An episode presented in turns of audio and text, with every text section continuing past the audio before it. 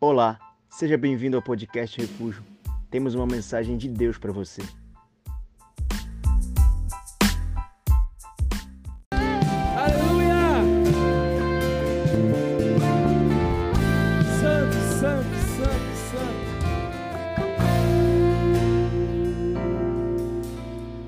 Ah, que precioso é esse sentimento de pertencer a Ele. Amém. Boa noite. Pai, seja convosco. Seja muito bem-vindo a mais um culto da Refúgio. E como eu costumo dizer todos os domingos, é uma alegria indescritível ter você aqui conosco essa noite. Que bom ter você, que bom que você veio. Você que nos ouve pelas redes sociais, que bom ter você nos ouvindo. Mas eu também te convido a estar aqui conosco, porque o ambiente que os céus geram aqui nesse lugar, ah, é um ambiente diferenciado. Você precisa experimentar. Amém? Tem alguém que está pela primeira vez aqui hoje? Me dá um sinal, deixa eu conhecer você. Temos alguns convidados aqui na frente, lá atrás também. Vamos aplaudir Jesus bem forte. Glória a Deus. Esse final de semana aconteceu o nosso evento dos casados, o nosso Bem Casado 2023. Quantos estiveram lá no hotel, lá em Salinas com a gente? Dá um sinal aí. Ah, glória a Deus, foi bênção, né? Estivemos lá no privê do Atalaia desde sexta-feira e foi um tempo muito precioso de desfrutar da presença de Deus, do cuidado de Deus, do amor de Deus. E muita gente nos procurou, né? Muita gente veio no Instagram, muita gente procurou a liderança. Muitas pessoas que só frequentam os nossos cultos, mas não estão inseridos em célula. As inscrições foram feitas pelas células mesmo. Então, olha só o que você está perdendo por você insistir em não fazer parte de uma célula. Você está perdendo. A gente quer cuidar de você de perto, amém? Ainda tem alguém sem célula no nosso meio? Você só frequenta o nosso culto, você não faz parte de nenhuma célula. Ninguém vai te obrigar a ir para a célula, não fique com vergonha. Mas você vai receber o convite. Alguém levantou a mão ali. Você vai ser convidado porque a gente quer te amar de perto. A gente quer cuidar de você de perto. Foi muito bom. Mas nós queríamos mudar o nome do grupo de bem casados para bem cansados. Porque foi cansativo, já correria para vir de Salinas para cá. Mas nós estamos aqui firmes e fortes. Tiago nem pulou. Repararam? O violão dele estava pesando 10 quilos a mais. Ele não pulou hoje, ele está cansado. E eu quero agradecer porque uma equipe de servos esteve lá cuidando, trabalhando demais. Aos supervisores responsáveis, o nosso muito obrigado. Nós fomos profundamente abençoados. Eu fui profundamente marcado por Deus. Amém? Ano que vem, tomara que você esteja lá conosco e vai ser bênção de novo. Amém? Bom, nós começamos domingo passado. Olha, os solteiros aí ficaram oriçados. Amém, profetiza na tua vida que ano que vem você vai estar lá. Tinha casais lá com meses de casado. Por que você não vai, não pode estar lá no que vem, né? Deus torna um milagre possível, irmão. Procura um feinho dizer assim, creia.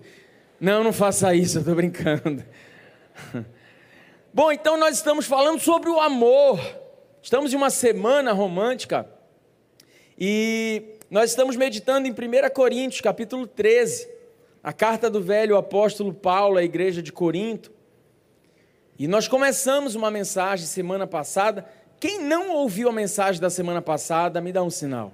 Quem não ouviu a primeira parte, ah, pouca gente, graças a Deus, a maioria ouviu. Mas eu recomendo que você vá para as redes sociais, vai para o nosso YouTube para você poder ouvir essa mensagem. Eu acho que ainda não está no podcast, mas eu juro que eu vou pressionar o Igor para estar no podcast, né, para que a gente possa dar sequência e você não perca essa série que tem sido bênção. Amém? Então nós vamos para a segunda parte. Eu vou fazer uma breve recapitulação, como sempre faço nas nossas séries de mensagem mas isso não tira de você a necessidade de você ouvir o que Deus falou domingo passado. Então vamos a 1 Coríntios capítulo 13, verso 1. E o título é O amor é o dom supremo. Diz então a palavra do Senhor aos nossos corações: E eu passo a mostrar-vos ainda um caminho sobremodo excelente. Ainda que eu fale a língua dos homens e dos anjos, se não tiver amor, serei como o bronze que soa, ou como símbolo, símbolo que retine. Ainda que eu tenha o dom de profetizar e conheça todos os ministérios e toda a ciência, ainda que eu tenha tamanha fé a ponto de transportar montes, se não tiver amor, nada serei. E ainda que eu distribua todos os meus bens entre os pobres, e ainda que entregue o meu próprio corpo para ser queimado, se não tiver amor, nada disso me aproveitará. O amor é paciente, é benigno. O amor não arde em ciúmes, não se ufana, não se ensoberbece, não se conduz inconvenientemente, não procura os seus próprios interesses, não se exaspera, não se ressente do mal, não se alegra com a injustiça, mas regozija-se com a verdade. Tudo sofre, tudo crê, tudo espera, tudo suporta. O amor jamais acaba, mas havendo profecias desaparecerão, havendo línguas cessarão, havendo ciência passará, porque em parte conhecemos e em parte profetizamos. Amém. Obrigado, Pai, pela tua palavra, que é tão preciosa e é sempre, Senhor, empolgante ouvir aquilo que os céus têm para nos revelar. E nós estamos mergulhados nesse texto, Pai, e nós precisamos da direção que vem do teu espírito. Senhor, o amor é o combustível, o amor, ele é o, o, o, açúcar da nossa vida, o amor, ele é o tempero, o amor, ele é a cor. Nenhum de nós pode efetivamente ser feliz sem experimentar do amor, e tu és o próprio amor, Senhor. E o amor é o dom supremo que o Senhor tem para ministrar sobre nós. Então, nos dá revelação, Pai. Ministra esse amor ágape, esse amor perfeito sobre nós, que nos possibilita viver outros tipos de amor aqui na terra. Nós estamos caminhando na direção do centro do teu coração, então nos conduza, nos dá revelação, Senhor. Segura a nossa mão nessa hora e nos mostra o caminho. Fala poderosamente e marca as nossas vidas mais uma vez, em nome de Jesus. Amém? Dê um aplauso a ele, tome o seu assento.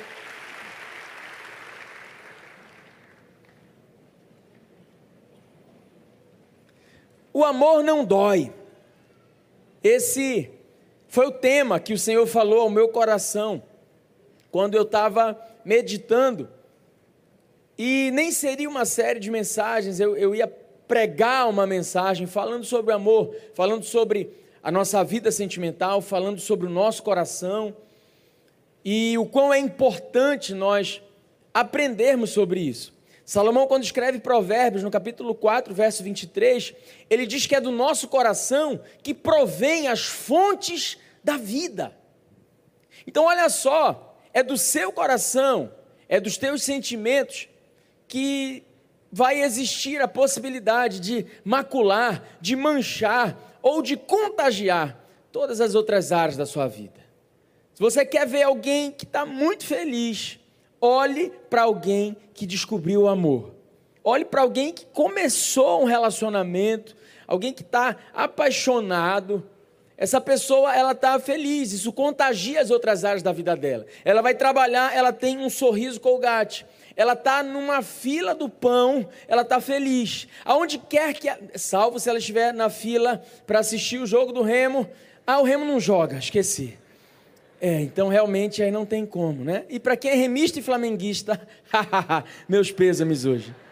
Estou muito feliz, muito feliz. Eu vou orar por você, os servos vão se posicionar no final do culto aqui.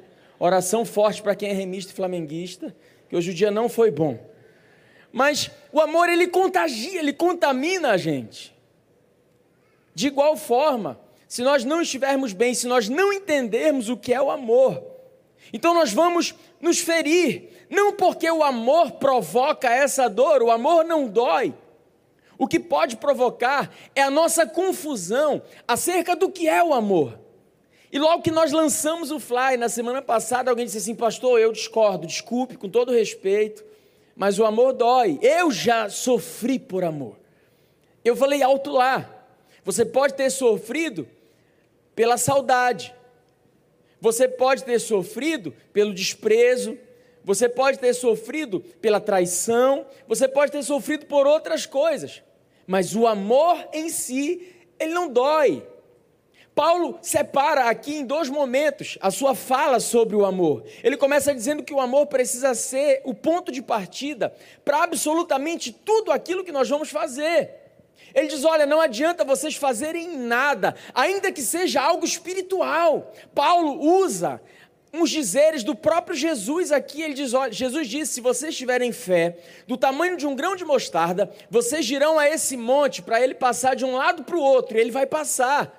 O que Paulo está dizendo aqui, olha, ainda que vocês façam isso que Jesus ensinou, ainda que vocês tenham fé suficiente para transportar um monte, sem amor, isso não adianta nada. Ainda que vocês tenham todos os dons espirituais, falem todas as línguas humanas, tenham todo o conhecimento, toda a ciência, e ainda que vocês sejam mega espirituais, se vocês não tiverem amor, tudo isso não é suficiente. E aí no verso 4 ele começa a trazer características do amor. E aí ele traz essa lista linda para nós: o amor é paciente, é benigno, não arde em ciúmes, não se ufana, não se soberbece, não busca os seus próprios interesses, não falha. Então, eu falei domingo passado aqui que tudo aquilo que nós chamamos de amor, seja aquilo que existe em nós, seja aquilo que existe em alguém por nós, precisa passar pelo teste da palavra de Deus, irmão. Então não adianta você chamar de amor se ao comparar com o que a palavra de Deus, que é viva e eficaz, está dizendo, se não bate, se não fecha. Paulo está descrevendo, está dando características. Isso aqui é um manual de instruções para a minha vida e para a sua. Qual o nosso problema? É que, como bons brasileiros, a gente quase sempre quer usar o produto sem ler o manual de instruções. E aí dá tudo errado, porque se ele é, é 110 você liga no 220, o que, que acontece? Queima. Então muitos de nós estão queimando vida, perdendo vida, perdendo vigor, porque nós não paramos para meditar no manual de instruções. Aquele que criou o produto é o melhor para nos ensinar a como viver. E o Senhor, que inspirou o apóstolo Paulo, aqui está dizendo para nós características do amor. Então, o amor é tudo isso. O amor não falha, o amor não acaba. A gente precisa então medir, e por isso a palavra de Deus é chamada de cânon sagrado, porque a palavra cânon significa régua. Então ela precisa ser a régua por meio da qual nós haveremos de analisar a nossa própria vida.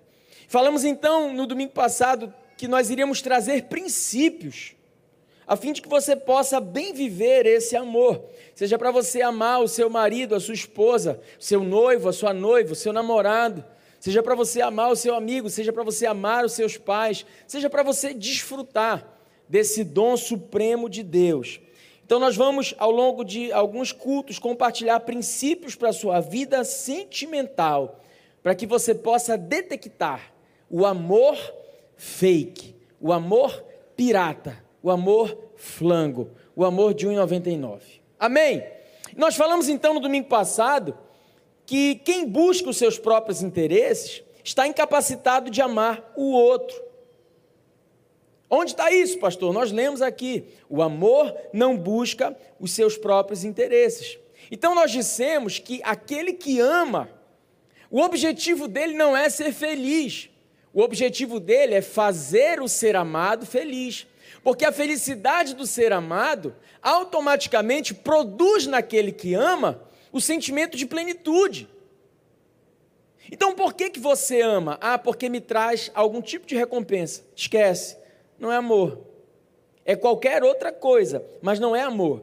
E nós falamos o texto que está em 1 Timóteo capítulo 3, verso 2, que Paulo diz: Olha, Timóteo, nos últimos dias serão difíceis porque os homens serão amantes de si mesmos. Então, se nós nos amamos, não com o amor que precisa existir em nós, mas com esse amor narcisista, e nós falamos do mito de Narciso e do narcisismo como um problema social nos dias de hoje, daquele cara que ele se ama tanto, ele é tão egocêntrico, ele é tão hedonista, ele busca tanto seus próprios interesses, que ele está disposto, inclusive, a rebaixar pessoas para que ele possa aparecer. Então, eu já cuidei de muitas pessoas que, dentro dos seus relacionamentos, têm vivido isso. Alguém que exageradamente admira a sua imagem, nutre uma paixão por si mesmo, a ponto de denegrir a imagem do outro para poder sobressair. Isso não é amor. Então, quem busca os seus próprios interesses está incapacitado para viver o amor. Eu quero hoje trazer um segundo princípio para a sua vida. E esse princípio é o seguinte: o amor verdadeiro sempre vai me impulsionar a mudar o que for preciso. O amor verdadeiro sempre vai me impulsionar a mudar tudo aquilo o que for preciso. Você quer saber alguém que não te ama? Quer detectar de cara alguém que não te ama? É o Gabriela. Lembra da Gabriela? Eu nasci assim, eu cresci assim, é assim que eu sou. Esse. A pessoa que não está disposta a mudar, a pessoa que diz para você: Olha, eu sou assim, sabe? Eu tenho sangue de italiano, eu sou esquentado. Olha, eu não tenho pavio, tá? Eu vou logo te dizer: eu não tenho pavio, essa é a minha personalidade. Esquece. Essa pessoa não ama você. Eu estava lendo um livro alguns tempos, alguns dias atrás. Eu não vou te falar qual é o livro, porque é um livro que eu não te recomendo. Mas é um autor, ele é pastor na África e assim, ele mistura muito da cultura deles e, e ele foge da Bíblia. Eu acredito que a Bíblia é supracultural, mas ele mistura uma série de coisas. É um livro sobre relacionamento, mas definitivamente você não deveria ler. Mas uma coisa ele fala que me chamou a atenção. Ele diz que muitos relacionamentos não dão certo porque os, os nubentes, os cônjuges, eles transformam o casamento em uma verdadeira repartição pública. Como se nós tivéssemos a tão sonhada estabilidade no serviço público, de modo que é muito difícil para um servidor público concursado e estável ser exonerado. É diferente de um DAS, que é de livre nomeação e exoneração. É diferente de alguém que é seletista, que é empregado ou colaborador, como se costuma dizer nos dias de hoje. Porque se você não trabalhar bem, a qualquer momento teu patrão te manda embora. A porta da rua é a serventia da casa. Mas é muito corriqueiro, essa cultura existiu durante muito tempo, no Brasil principalmente, de servidores públicos estáveis, e, e eu deixo bem claro aqui, isso é, não é uma, uma regra que se aplica a todos, eu estou falando de uma cultura, e sei porque eu vou fazer 20 anos de serviço público.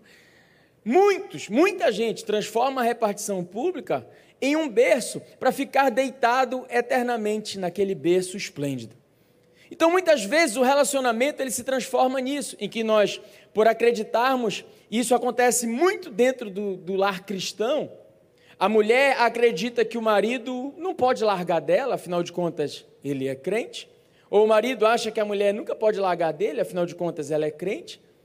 Então eles deixam de buscar satisfação, a satisfação do outro. Então eles simplesmente se acostumam com aquilo e não estão dispostos a mudar. Qual o problema? É que para mudar, antes eu preciso detectar o meu erro. Concorda comigo? Eu só posso mudar se antes eu verificar que eu estou errado. E aí entra uma outra mazela aqui. A nossa geração é uma geração que tem muita dificuldade de reconhecer o erro. Sabe, a carta a, que foi escrita, a Apocalipse, as sete igrejas do Apocalipse, em todas elas o Senhor está falando para uma geração do tempo do fim. Ele diz assim: aquele que tem ouvidos para ouvir, ouça o que o Espírito diz à igreja. Sabe por que, que o Senhor fala constantemente isso em Apocalipse? Porque Ele quer dizer para nós que nos últimos tempos, muitos perderiam a escuta. Os que têm ouvidos deveriam ouvir, mas nós quase nunca paramos para ouvir. Então, se nós estamos falando de amor como um sentimento verdadeiro que não dói, nós precisamos viver essa disposição para saber se nós estamos amando da forma como deveríamos amar. Isso muitas vezes não acontece nos casamentos. Isso muitas vezes não acontece simplesmente porque as pessoas perderam a paciência. E é muito comum as pessoas começarem uma discussão e ao invés de pararem para mastigar e escutar aquilo que o, o, ser amado está dizendo ao seu respeito, nós transformamos as nossas conversas num grande campo de guerra, numa batalha campal. Quantos aqui, casados, namorados ou noivos, você sentou para ter aquela velha DR? Quase sempre é a mulher que nos chama para essa DR. É ou não é? E ela diz assim: precisamos conversar. E você diz: tá, sobre o que, que a gente precisa conversar? E aí era um problema que estava em pauta. Mas você não só não resolve esse problema, como você piora esse problema, e como você descobre mais uns três problemas que não estavam em pauta. Quem já viveu isso? Levanta a mão, pelo amor de Deus, e me ajuda, porque se for só eu, o problema está em mim. Mas isso acontece com a gente. Eita, tem um pulando lá atrás. Eu já vi, irmão, a sua mão. Você está insatisfeito. A gente entendeu. Sabe qual é o nosso problema? Quando nós escutamos, principalmente quando a gente está em uma briga, uma DR, quase nunca nós escutamos para entender, quase sempre nós escutamos para responder. Quem está entendendo? A gente não escuta para mastigar aquilo, dizer assim, hum, a minha adversária tem razão, ou a minha esposa tem razão. A gente já escuta pensando em como a gente vai responder, qual o meu álibi, qual a minha saída, e se eu não encontro a saída, eu ataco. A gente não para para analisar que de fato o ser amado pode ter muita razão naquilo que ele está dizendo. Então, nossos problemas passam a ser problemas de comunicação. A gente quase sempre reage quando a gente deveria parar para analisar, para nos analisar. Porque quem ama está disposto a mudar. E se existe em você disposição para mudança, então você vai descobrir que o amor não dói. Se houver em nós a humildade de nos reconhecermos como errados, as nossas relações se tornarão absurdamente mais saudáveis. E eu acredito que você deveria se dar essa chance de ser mudado, de ser moldado. Isso é sabedoria. Sabedoria é você lidar com a hipótese de você estar errado ah, isso é um problema para nós, porque no presente tempo está todo mundo com razão. Todo mundo está muito certo sobre tudo. Todo mundo tem uma opinião para dar. Todo mundo está convicto. E cada vez mais os sábios estão cheios de dúvidas e os idiotas estão cada vez com mais certezas. Você tem certeza disso, pastor? Tenho. Então, sabedoria é você lidar com a possibilidade de você estar errado. De você olhar para si e dizer assim: ela tem razão, ele tem razão. E parar para ouvir. Os nossos relacionamentos se impossibilitam porque não há em nós esse entendimento. Olha o que Salomão escreve em Provérbios 21, 9. Ele diz, isso aqui ele está falando da mulher mas eu quero que você entenda que isso pode se aplicar para ambos os dois gêneros, tá? Ambos os dois, foi redundante, só tem dois. Provérbios 21, 9, ele diz assim: Melhor é morar num canto de um eirado do que junto com uma mulher rixosa na mesma casa. Diga para quem está do seu lado assim: Eita! Aí olha o que ele fala no verso 19 do mesmo capítulo 21. Melhor é Salomão estava muito aborrecido quando ele estava escrevendo esse capítulo. Melhor é morar numa terra deserta do que com uma mulher rixosa e iracunda. É que o Salomão estava muito aborrecido. Ele começa dizendo que é melhor morar num cantinho, numa beira, no eirado, do que numa casa gigantesca com uma mulher briguenta. Depois ele pensa, ele fala assim: não, é melhor ir para o deserto. É melhor não ter nada, nem ninguém, do que morar com alguém rixoso. O que é rixoso, pastor? O rixoso é aquele que atormenta. O rixoso é aquele que tumultua. O rixoso é aquele que faz briga por qualquer coisa. Existe até uma tipificação no Código Penal: é o crime de rixa. É quando você tumultua, é quando você faz caso. Tá com a mulher aí do lado? Olha para ela, vê se ela tem cara de rixosa. Não tem, né, irmão? Vê se o marido tem cara de rixoso. O rixoso é aquele que, sabe aquele que te incomoda, aquele que fica cutucando, aquele que fica tirando a tua paz, aquele que fica esperando só para ver se. Aí quando você se irrita, ele fala: Tá vendo? Falei que você tá, era mal-humorado. A palavra de Deus está dizendo para nós o quão perigoso é a gente viver com alguém rixoso. Cara, tem uma DR que a Bíblia registra que eu acho incrível. Essa DR está lá em 2 Samuel, capítulo 6, a partir do verso 14. A gente não vai ler o texto, eu já preguei esse texto aqui. É uma DR do rei Davi com a sua mulher Mical. Eu aprendo muito com essa DR, eu gosto muito dessa DR, porque a arca estava entrando na cidade. E a arca, você sabe, ela simbolizava a presença de Deus. E Davi, ele era um adorador extravagante, cara. Ele adorava mesmo. Davi não estava nem aí para quem estava do lado dele, ele saltava, ele pulava. Eu acredito que no Antigo Testamento ele foi o maior adorador que existiu na terra.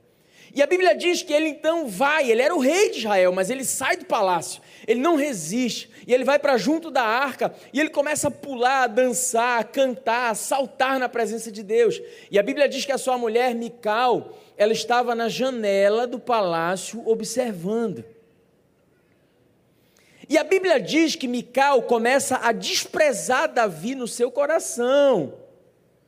Olha só, ele está no culto, ele está adorando, e ela começa a sentir raiva, a desprezá-lo, porque ele estava adorando. E quando Davi volta para o palácio, felizão, né? Saiu, parou de adorar, parou, comeu um churrasquinho no canto do palácio, entrou no palácio. Quando ele sobe, talvez a escada, Mical está dentro do quarto com aquela cara de quem chupou limão azedo. E a Bíblia diz que Mical vira para ele e diz assim: bonito, né? E aqui eu vou conjecturar um pouquinho, ele deve ter dito o que foi, amor. E ela disse: Não, não foi nada, não. Não, amor, fala para mim. Não, teve nada demais, não. Eu só acho engraçado que. Aí pronto. Isso não está na Bíblia, mas eu acredito que aconteceu. Mas a Bíblia diz que Mical, ela chega diante dele e diz assim: Como pode o rei de Israel, saltando na frente das pirigóspel, não foi esse termo também que ela usou? Mas ele falou: como é, como é que pode o rei saltar no meio das servas do reino, como um vadio qualquer? Olha, como um vadio qualquer salta. Ela estava dizendo: Davi, você não tem vergonha na cara. Que coisa ridícula você pulando, você é o rei, você devia ter postura. Olha só, Davi estava onde? No culto. O que se esperava de alguém que acabou de sair do culto? Que ele tivesse sabedoria. E eu acho que faltou sabedoria para a própria Mical, para ela comunicar para Davi o que ela queria. Eu falei isso lá no encontro de casais, cara. Paulo escreve aos Efésios no capítulo 5, ele diz que o homem ele é o cabeça. Mas irmã, você tem uma unção de pescoço que você nem imagina. O pescoço ele gira a cabeça para onde ele quer. O que te falta muitas vezes? Sabedoria. Provérbios capítulo 14, verso 1, Salomão diz: A mulher sábia edifica o seu lar, mas a tola ela derruba com as suas próprias mãos.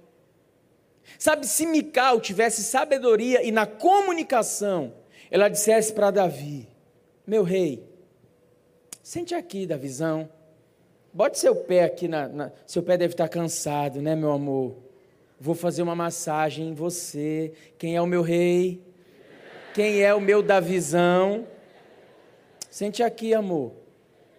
Peça para os servos trazerem um óleozinho. Vamos fazer uma massagem no seu pé da visão. Meu lindo, meu rei, meu reizão, é o melhor rei de Israel. Melhor rei, esse aqui é o melhor rei de Israel. Meu amor, você já parou para pensar que se espera de você um pouco mais de postura, rei? Você é o rei de Israel, Davi. Eu não estou dizendo que você está errado. Que adoradorzão que você é, hein, Davi? Que coisa maravilhosa, que coração.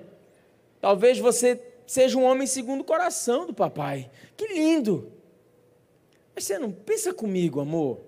Você não acha que você deveria ter um pouquinho mais de postura?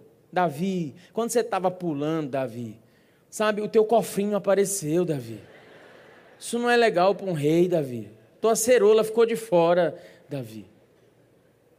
Seria diferente? Quem concorda comigo? Cara, seria. E ó, no que Mical vem no 12, quando ela dá-lhe essa rimpada e chama ele de vadio, como um vadio qualquer, Davi estava adorando, tá? Davi estava adorando. Ele estava aqui, ó, esse sentimento de pertencer, esse sentimento, igual você estava aqui. Aí você chega na sua casa, a Mical está te esperando. Égua, que culto, meu irmão Davi, cheio de Deus. Aí a Mical vem no carrão de cena, o que, que ele faz? Ele poderia dizer para ela assim: amor, você está com a cabeça quente, tá? Eu entendo que você quer o melhor para mim, mas amanhã a gente conversa. Vamos orar, vamos dormir. Eu estava pulando na presença de Deus. Ou, quem sabe, ele fizesse isso que eu estou pregando aqui sobre reconhecer a possibilidade de estar errado e dizer, Mical, você tem razão. É possível que eu tenha falhado nisso. É possível que a minha adoração tenha sido extravagante demais. Você tem razão, amor. O que Davi faz, irmão, no texto, você pode ler depois na sua casa ele vira para ela e fala assim: Olha, eu estava adorando o meu Deus, eu estava saltando na presença dele, e você quer saber o que mais? Mais me alegrarei, mais eu saltarei, mais eu adorarei. Até aí está tudo bem, ele está dizendo: Eu estou arrebentando com Deus. E esse Deus que me escolheu foi o Deus que rejeitou a porcaria do teu pai e da tua família que ninguém presta. Está na Bíblia, você pode ler depois. Esse Deus que eu me alegro e que eu salto, rejeitou a porcaria do teu pai Saul. Ele foi rejeitado porque ele não presta. Ah, irmão, você vai falar isso do pai, da mulher que você ama. Você ama. Problemas de comunicação. E eu acredito piamente que Mical não amava Davi, Davi não amava Mical, porque não existe neles essa, essa sabedoria. Eles são rixosos um com o outro. Faltou diálogo, faltou sabedoria, faltou conversa. E isso é o que tem destruído muitos casamentos, muitos relacionamentos, muitos noivados. A gente não conversa mais, a gente não se entende mais. Nós somos ferinos nas nossas discussões, nós ficamos trocando farpas, nós ficamos encontrando brechas para devolver aquilo que nos chegou. Sabe, você não consegue entender que aquilo que a tua mulher disse é para te edificar. E eu falei isso no encontro também, falei, meu irmão, a gente tem que começar a ouvir mais a nossa mulher. A gente tem que ouvir porque a gente é meio lesado. A gente, cara, homem morre mais cedo porque a gente é tudo leso. Eu falei para eles, tinha um parapeito lá e a piscina lá embaixo. Terceiro, quarto andar, eu fiquei olhando e falei: se eu pular daqui nessa piscina, será que eu morro? Você já fez isso? Rapaz, se eu pulasse, se eu saísse correndo, será que eu alcançava eu caía fora? Eu parei pensando, falei, cara, a gente é muito leso. A gente pensa. de verdade, eu fico pensando, será que eu caía? Será que eu, será que eu morria ou não morria? A gente morre cedo, a gente faz umas coisas assim que não dá para entender. Então a gente devia ouvir mais a nossa mulher. A mulher, ela não tem um sexto sentido, não, ela tem uma unção. E vice-versa. Sabe, quando o marido diz para a mulher, amor, eu não gostei de tal coisa, ao invés de retrucar, ela deveria mastigar um pouquinho e tentar entender e dialogar, e vice-versa. Eu falei isso, cara, a minha mulher fala umas coisas que eu, na hora, eu paro para ouvir. E às vezes ela diz assim, amor, ah, ah, eu acho que aquela moça ali, ela agiu de um jeito que eu não gostei muito com você. E não tem nada demais. A maioria dos homens vai dizer assim, mas espera aí, eu podia dizer para ela, espera aí, amor, óbvio que não, sou pastor, jamais isso aconteceria, não, você está errada, mais ainda eu vou andar com ela, mais ainda eu vou brincar com ela, mais ainda... Meu irmão, eu não sei nem o que foi, eu não sei o que a mulher viu, o que ela sentiu, o que ela não sentiu, se foi o Chico Xavier que falou para ela, eu não quero saber. Se a minha mulher está sentindo isso, eu saio fora. E uma vez um, um discípulo veio, ah, pastor, porque a minha esposa é, tem uma moça na minha célula e assim, eu, ela está me chamando quase que todo dia para a gente conversar e não sei o quê, para discipular, para dizer, eu falei, começa a cortar. Pois é, a minha mulher falou isso, mas não tem nada demais, pastor. Eu falei, se a tua mulher falou isso, irmão, corta. Mas a minha discípula, falei, o dia que tu morrer, quem vai estar na beira do teu caixão chorando é a tua mulher. A tua discípula tu não sabe, amanhã ela pode ir embora e te largar. Então, nenhum sucesso ministerial pode pagar o, sucesso, o dessucesso dentro de um casamento. Quem está comigo nisso? Então, quem ama está disposto a mudar. Quem ama está disposto a ouvir. Você já fez isso no seu casamento? Você já fez isso no teu relacionamento? De dizer para a pessoa assim, olha, pode falar o que eu estou errado. Não, mas fala, arreia, arreia, arreia, arreia, arreia. Você já fez isso? E eu sei que eu já virei GIF agora, nesse momento. Nesse exato momento tem um servo do Satanás transformando isso em GIF. Eu te repreendo, Lúcifer. Porque a figurinha minha fazendo o coração do dorama, isso, eu acho que a minha mãe está compartilhando isso já. Eu não sei porque eu faço essas coisas, é uma inspiração que vem. Por que, que eu faço isso? eu destruo a minha vida, a minha semana agora vai ser só esse GIF. Mas você já fez isso, de verdade? De falar isso para tua mulher, arreia, arreia, dá-lhe, mete a mão na minha cara. Pode falar o que eu tenho que mudar. Eu preciso mudar. Eu quero, eu quero te amar melhor. Já falou isso para tua, para tua noiva? Já falou isso? Já falou isso para tua liderança? Já falou isso para quem você ama de verdade? Porque se você ama, você está disposto a mudar. E se a pessoa te ama, ela vai ter sinceridade para estabelecer esse diálogo e ser franco com você, porque amor não é dizer sempre sim, amor, muitas vezes é você dizer não também. É você ter hombridade. Você já fez isso? Essa autoanálise? Eu acho que a gente precisa amadurecer e ter a sabedoria de chegar a esse ponto. É importante a gente buscar essa sabedoria para os nossos relacionamentos, cara. Porque o amor, ele nunca vai ser um cabo de guerra. O amor nunca vai ser uma batalha campal. O amor, ele, tá, ele nos faz querer melhorar. Sabe? O amor nos faz querer agradar o outro. Você quer saber se a pessoa é de Deus? Ela vai estar sempre querendo melhorar a sua vida, melhorar a vida dela, melhorar o relacionamento de vocês com Deus? Quer saber se é de Deus? A pessoa vai querer acompanhamento. Olha, é selado você detectar que o relacionamento é do diabo. Quando a pessoa não quer que você seja transparente com os teus pais, com a tua liderança, com ninguém. Relacionamentos que começam no escuro, relacionamentos que começam errado, terminam errado quer ver um homem de Deus, a primeira coisa que ele vai, dizer, ele vai querer, antes dele te pedir para namorar, é conversar com os teus pais. É conversar com a tua liderança. Isso aqui não é casa da mãe Joana. Você tem um líder, uma líder, você tem um discipulador. Meu irmão, é apaixonante isso. Sabe, a mulher dizer: Olha, você quer relacionar comigo? Antes a gente vai orar. Antes você vai conversar com os meus pais, antes você vai conversar com, com a minha, as minhas autoridades espirituais. Por quê? Para você ser acompanhado. Ninguém cresce sem acompanhamento. Então, quem quer crescer tem que ser acompanhado. Antes de eu começar a namorar minha esposa, eu conversei, eu conheci a mãe dela, conheci o pai dela, nós conversamos com o pastor Josué, entramos num propósito, depois nós começamos a nos relacionar. Mas a gente quer tudo para ontem. Meu irmão, se o cara não for fiel a Deus, minha irmã, se ele não for fiel a Deus, esqueça, não vai ser a você. O cara acha que ele namorou três meninas, ele tem experiência, ele não precisa ser acompanhado, ele não precisa ser discipulado.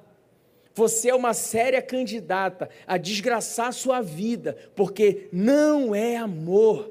Se for amor, ele está disposto a esperar por você. Se for amor, ele está disposto a lutar por você. Se for amor, ele está disposto a subir para pegar as maçãs do topo. Ele não espera as maçãs que caíram no chão e já estão estragadas. Qual o problema? Você não se coloca como maçã do topo. Você aceita, você se entrega como se você fosse farinha de feira. E você vai viver relacionamentos que talvez até pareçam muito com amor, mas não é. O que você vai viver é um egoísmo. Gente querendo ser feliz, o é, mas se o amor não busca os próprios interesses. É por isso que casamentos não dão certo. Se você não me faz mais feliz, então eu me divorcio. E eu vou tentar ser feliz em outro lugar. Egoísmo narcisismo, egocentrismo. O amor não tem nada a ver com nós mesmos. O amor tem a ver com o outro. Então, se se a gata falou para você isso, olha, vai conversar com meu pai antes. Meu irmão, gama nela. É mulher de Deus. Sabe, se o mozão falou para você, olha, nós precisamos de acompanhamento. É, o meu líder tem que conversar com a sua líder para saber se nós estamos aptos a relacionar. Ah, cara, Pronto. Mas sem hipocrisia, sem mentira, sendo verdadeiro, porque quem ama quer mudar. E não se acostume, você que tem 5 anos, 8 anos, 10 anos de casamento, não se acostume com a mesmice. Nós precisamos viver constantes mudanças. E eu creio que é esse dinamismo que o Senhor quer fazer sempre na nossa vida. Eu já falei isso aqui em diversas ocasiões. Deus não espera que nós sejamos perfeitos, o que Ele espera é que nós sejamos melhores todos os dias. Que hoje você seja um crente melhor do que você foi ontem. E que amanhã você possa ser um crente muito melhor do que aquele que você foi hoje. Isso é caminhar no reino de Deus. E o amor, ele é o combustível. Porque quando nós amamos, nós estamos dispostos a viver, a pagar o preço. Porque quando nós entendemos o valor o preço pouco importa.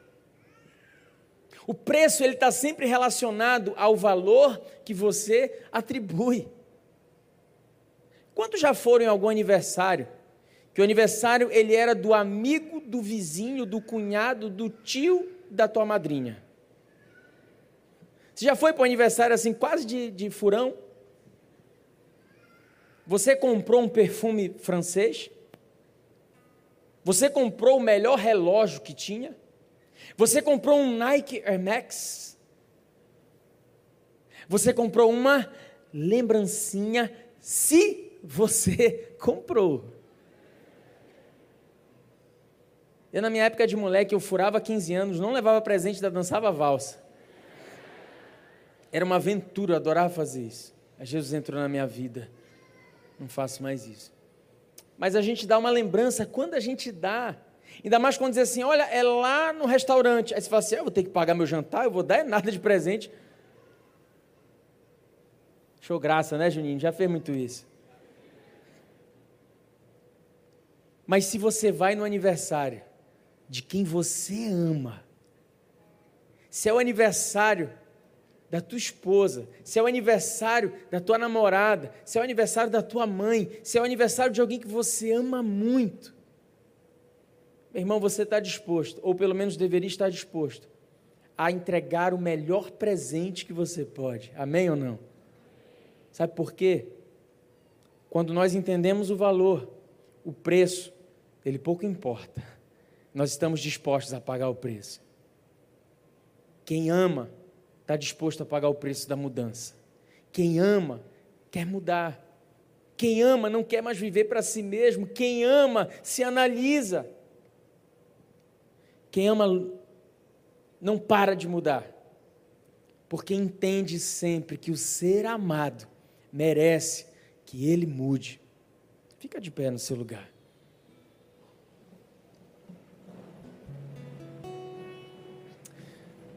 Ah, Espírito Santo, é o segundo culto que o Senhor faz eu pregar um tópico só e eu não sei para onde ir no meu apelo.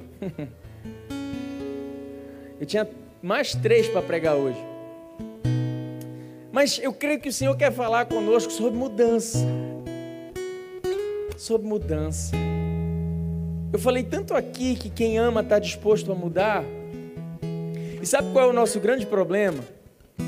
É que nós cantamos que nós amamos a Jesus nós declaramos o nosso amor por Jesus, nós postamos o nosso amor por Jesus, mas nem sempre a gente está disposto a mudar para agradar o nosso Jesus. A gente não quer mudar. É mais fácil criar um Deus no nosso imaginário que se amolde à nossa vontade. Aí a gente vai ficar como tantos idiotas hoje que falam de reescrever a Bíblia para criar um Deus Será que você ama mesmo ao Senhor? Porque quem ama está disposto a mudar para tocar o coração do ser amado. Eu acho muito fera, cara, quando Jesus está consolando os discípulos. Isso está em João 14. E ele começa a dizer: Olha, gente, não turbem o coração de vocês, não se preocupem, creiam em Deus, creiam em mim. Sabe, eu vou, na casa do meu pai tem muitas moradas, eu vou, mas eu vou preparar um lugar, porque aonde eu estiver, eu quero que vocês estejam também. Fiquem tranquilos, eu vou, mas eu estou preparando tudo. E de repente Tomé levanta a mão e diz assim: Senhor, nós não sabemos o caminho. Peraí, Tomé, você está caminhando três anos e meio com o cara. Você, no nome dele, curou enfermos, expulsou demônios, multiplicou pães e peixes. Você viveu muitas coisas, Tomé. Como é que agora você vem perguntar qual é o caminho? Então ele ouve aquilo que Jesus fala no versículo 6. Tomé, eu sou o caminho, eu sou a verdade, eu sou a vida. Sabe por que eu me apaixono? Porque eu penso que Tomé poderia fazer o que comumente ele fazia. Tomé poderia olhar para João e dizer: João é um cara apaixonado por Jesus, eu vou fazer tudo que João está fazendo. Ele poderia olhar para Pedro e dizer: Pedro é um cara impetuoso, mas ele está servindo a Jesus, eu vou fazer tudo que Pedro fizer. Ele poderia olhar para André e dizer: André é apaixonado, André é santo, eu vou seguir tudo que André fizer. E talvez ele fosse uma Maria, vai com as outras. Mas o que ele está disposto? Ele está disposto a dizer para Jesus: Senhor, fala para mim, qual é o caminho? Eu não quero fazer o que todo mundo faz. Uma vez eu escutei de uma pastora, sabe, Tássio, tu deveria olhar mais para o que está acontecendo no Brasil, porque tem coisas que está todo mundo fazendo. E eu falei, graças a Deus, a minha mãe me ensinou que eu não sou todo mundo desde sempre. Eu dizia, mãe, vai todo mundo viajar. Ela falava, tu não é todo mundo. Mãe, todo mundo tem, tu não é todo mundo. E eu falei para ela, querida, eu sei o caminho que eu tenho que seguir. Eu sei o que Deus está falando para eu viver. Eu sei o que eu tenho que fazer nesse presente tempo. Eu sei o que o Espírito Santo tem me falado. Eu nunca seria irresponsável de te pastorear sem ter uma direção, sem ter um norte, sem escutar aquilo que Ele me fala. Porque constantemente eu estou fazendo a pergunta de Tomé para Ele: Senhor, fala para mim, qual é o caminho? Eu quero ouvir da Sua boca. Eu podia seguir o que está todo mundo fazendo, mas deixa eu te falar, Jesus. Eu preciso te ouvir. E se eu tiver que mudar, Senhor, me fala. Porque no meu coração existe disposição para mudar, desde que eu te agrade. Desde que eu te agrade. Desde que você se alegre. Desde que eu seja alegria como um fruto do teu penoso trabalho, como Isaías declara. Eu te amo, Jesus, a ponto de mudar. Sabe, irmão, quando eu me apaixonei por Jesus, de cara, eu brinquei com ele várias vezes. Eu disse: Senhor, o Senhor foi muito esperto. Porque eu vivia preso no pecado. E o Senhor disse para mim assim: Vem como você está. Vocês que estão cansados, sobrecarregados, vem, eu vou te aliviar. E eu vim. E quando eu me apaixonei pelo Senhor, o Senhor disse: Agora, quem quiser me seguir dia após dia, tome a sua cruz. Eu não tinha falado dessa cruz antes. E a cruz ela pode ser aterrorizante no primeiro momento. Muitos podem fugir dela. Dos doze, nenhum quis ficar. Ele ficou só.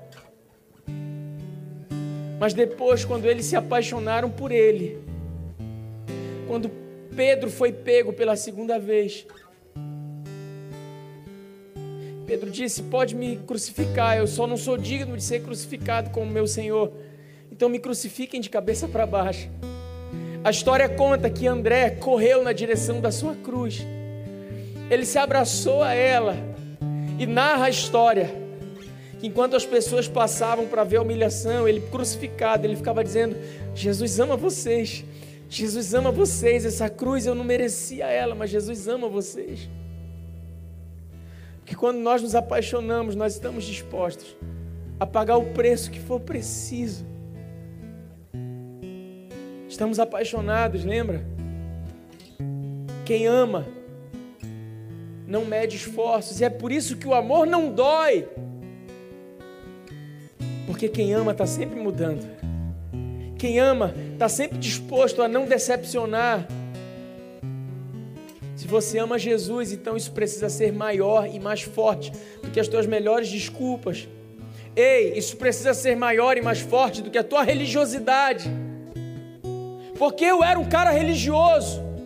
Mas quando eu me apaixonei, eu falei: Senhor, quer saber o que eu faço com a minha religião?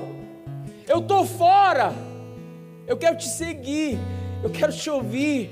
Eu quero que o Senhor não pare de falar comigo, porque tem sido tão bom ouvir tua voz, Pai. Eu abro mão de ser quem eu sou, para ser quem o Senhor quer que eu seja. Eu abro mão de mim Pode mudar em mim o que o Senhor quiser, Pai. Eu estou apaixonado. Tomara que essa noite você saia daqui decidido a experimentar esse amor que é forte como a morte, como diz Salomão em Cantares. Esse amor que as muitas águas não podem afogar e os rios não podem sufocar, porque ele é forte como a morte. Esse amor que um dia me alcançou, eu estou te apresentando essa noite aqui. Jesus, Ele já te ama dessa forma. Quem dera você essa noite saísse daqui correspondendo a esse amor. Eu quero orar por você. Se quem ama está disposto a mudar, quero orar por você que precisa dizer para Jesus essa noite: Jesus, eu preciso mudar. Eu preciso de mudança na minha vida para te agradar, Senhor. Eu preciso ser quem o Senhor quer que eu seja. Talvez você precise dizer para Ele: Jesus, eu preciso experimentar esse amor, porque eu nunca experimentei, mas a partir de hoje eu quero me entregar a esse amor. Eu quero orar por você também. Eu quero que você saia do seu lugar Vem aqui à frente. Vem, vem dizer para ele, Jesus, eu preciso de mudança. Eu não posso mais ser quem eu sou. Eu preciso que o Senhor seja o meu Senhor. Eu preciso que o Senhor seja o meu Salvador. Eu quero que o Senhor me conduza. Eu quero que o Senhor me direcione. Eu quero começar a ouvir a tua voz. Eu não sei o caminho. Dizer para ele eu não sei o caminho te possibilita que ele se apresente para você foi quando eu disse para ele: Jesus, eu não sei o caminho. Ele disse para mim, filho, como ele disse a Tomé: Eu sou o caminho. Ninguém vem ao Pai senão por mim. E eu tinha tentado ir até Ele por diversos caminhos, achando que eu precisava de intercessores para me chegar até Ele. Ele disse para mim: Ninguém vem ao Pai se não for por mim.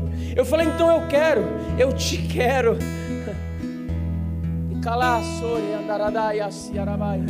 Porque tudo que há. Esse foi o podcast Refúgio. Esperamos que tenha te abençoado. Para mais informações sobre nosso ministério, acesse nossas redes sociais.